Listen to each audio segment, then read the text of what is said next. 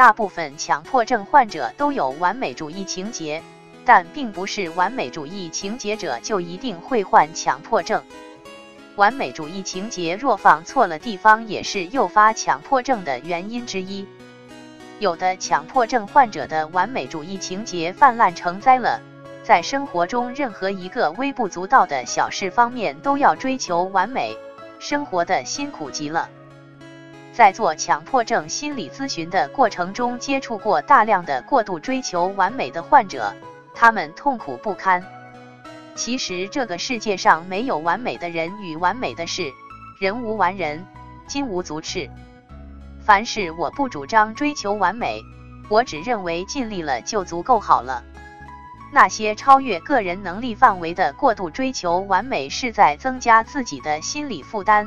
这种追求完美是有害身心健康。为什么强迫症患者的追求完美会使自己痛苦不堪呢？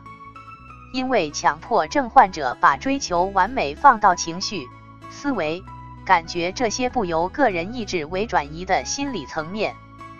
患者企图控制无法控制的事物，并且只要自己所谓好的，不要不好的心态。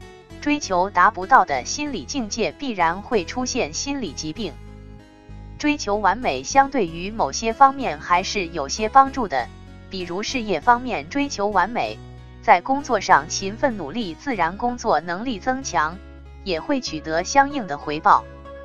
比如家庭妇女在家务活上追求完美，那么家庭会被收拾得干净、整洁、舒适，能营造出温馨的小窝。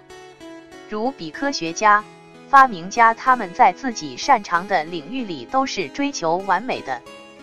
任何方面的追求完美要有个限度，否则物极必反。追求完美要建立在合理的目标及良好的心态之上，否则当理想与现实出现差距时，心理承受力差的人就容易因此诱发心理疾病。